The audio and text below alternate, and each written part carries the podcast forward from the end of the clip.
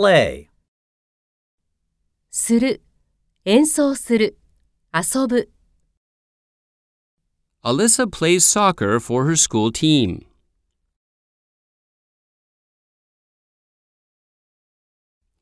May plays the trumpet in the brass band.